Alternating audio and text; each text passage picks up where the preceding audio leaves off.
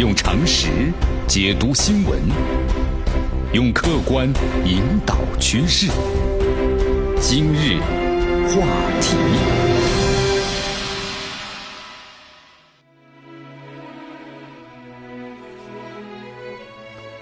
欢迎大家来到今日话题。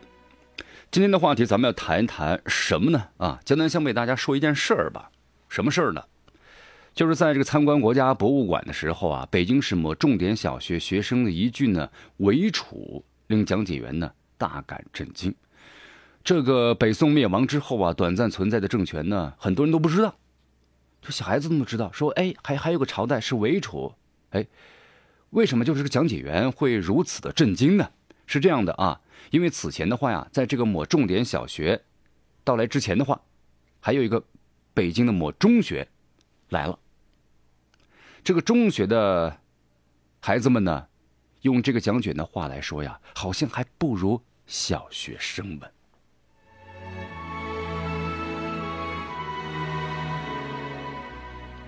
哎，讲解员非常感慨啊！重点小学的小朋友们知识、眼界、表达能力，感觉好像全面的碾压了中学的大哥哥大姐姐。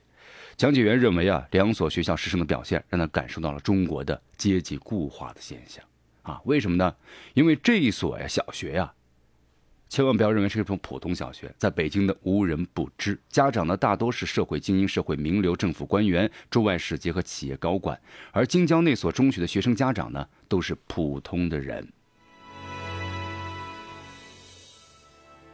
好，这件事儿很多朋友相信你要表达什么呢？是这样的啊，那么最近几年吧，有关社会呢流动性的话题啊，很引人注目。你看，江南刚才呢举了这么一个例子啊，就两所学校的孩子们不同的表现，来证明所谓的阶级固化。就说好像，你看这所小学的这家长们，首先是社会精英、学者、名流、政府官员啊，都是驻外使节啊、企业高管等等，都高素质的精英人才。那么他们的孩子就有点与众不同了。那这是一种的阶级固化，他们的父母是什么样的，孩子就是什么样的。那么。这个阶级固化到底正不正确呢？其实还有一个问题啊，教育资源的配置的问题啊。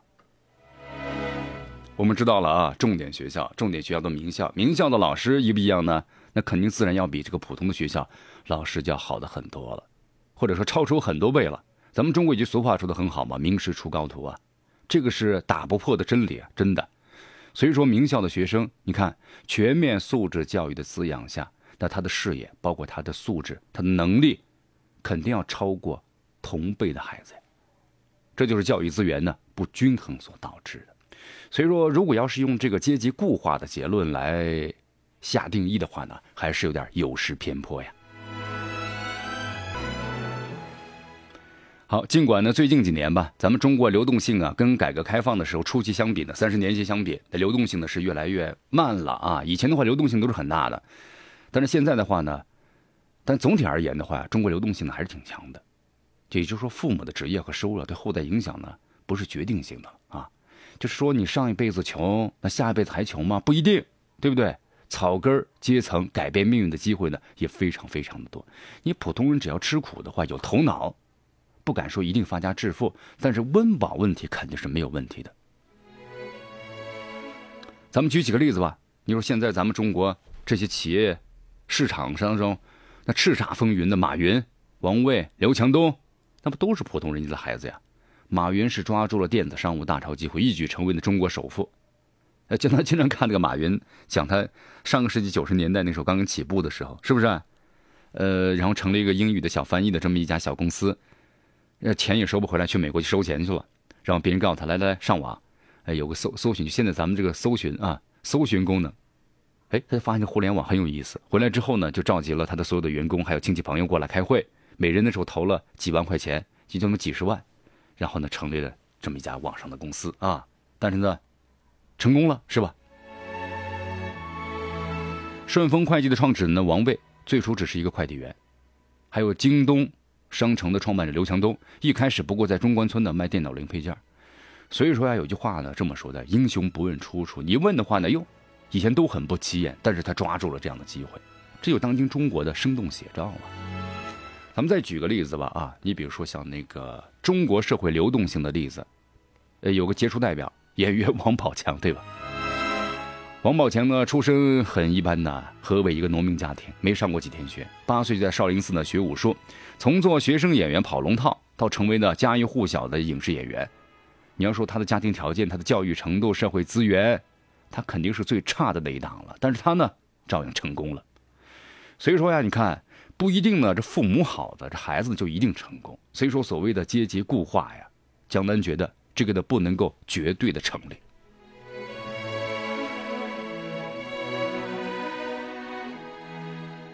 好，但是呢，咱们中国从来就不是一个阶级固化呢缺失的国家，对不对？为什么呀？这是咱们中国的独特的历史文化造成的。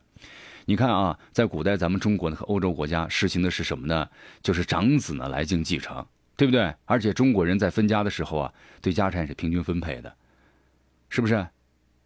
你看咱们中国有句话叫“富不过三代”嘛，你这样分来分去，分来分去，大地主呢就自动消失了，是不是？好，呃，但是呢，你看再之后，咱们中国的古代啊，科举制度给了普通人通过读书呢上升通道，是不是？呃，再到咱们现代的话，你看，中国每年参加高考的学子有近千万呢，啊，其中有多少是所谓的精英家庭的子女呢？大部分都是咱们的普通子女，是不是呢？是这样的啊。还有咱们中国呀，耳熟能详的一些说法，比如说“王侯将相宁有种乎”，“三十年河东，三十年河西”，对吧？“皇帝轮流坐，明年到我家。”你看，像刘邦啊、朱元璋这种的出生社会最底层人都能做皇帝，这在其他国家你很难想象的啊。呃，但是最后咱简单总结几句啊，有一点我们不否认。如果家庭条件优越的话，对孩子成长的确有利。那么财富和价值观念的传承呢？这个呢也是客观存在的现实，对吧？如果你这个父母的成功了，你是富二代，那你就是奋斗呢就不需要那么艰苦了，也是这样的，这是很现实的事情。呃，但是在今天呢，江南觉得大家不要以呢阶级固化，就是他的父辈的条件，母父母的条件非常好的话，那孩子就一定非常的好，这也不一定，对不对？那么这样的话，你让你自己就丧失了什么呢？奋斗的精神，找理由。咱们中国不有句俗话吗？说这个人的命运啊，都是有都安排好了的，就是要相信命。有的朋友说我不相信命啊，其实江南说了，有的朋友只听了一半。在这句话的后面呢，其实还有一句话，就是信命，但是不认命，对吧？你不认命，就为自己找到了一种的奋斗的精神。所以说，咱们现在呀，不能够以阶级固化的为借口啊，为自己丧失的奋斗的精神找理由。那么，越是普通人家的孩子呀，越是要自强不息，越要坚信一分付出，那就是一分收获。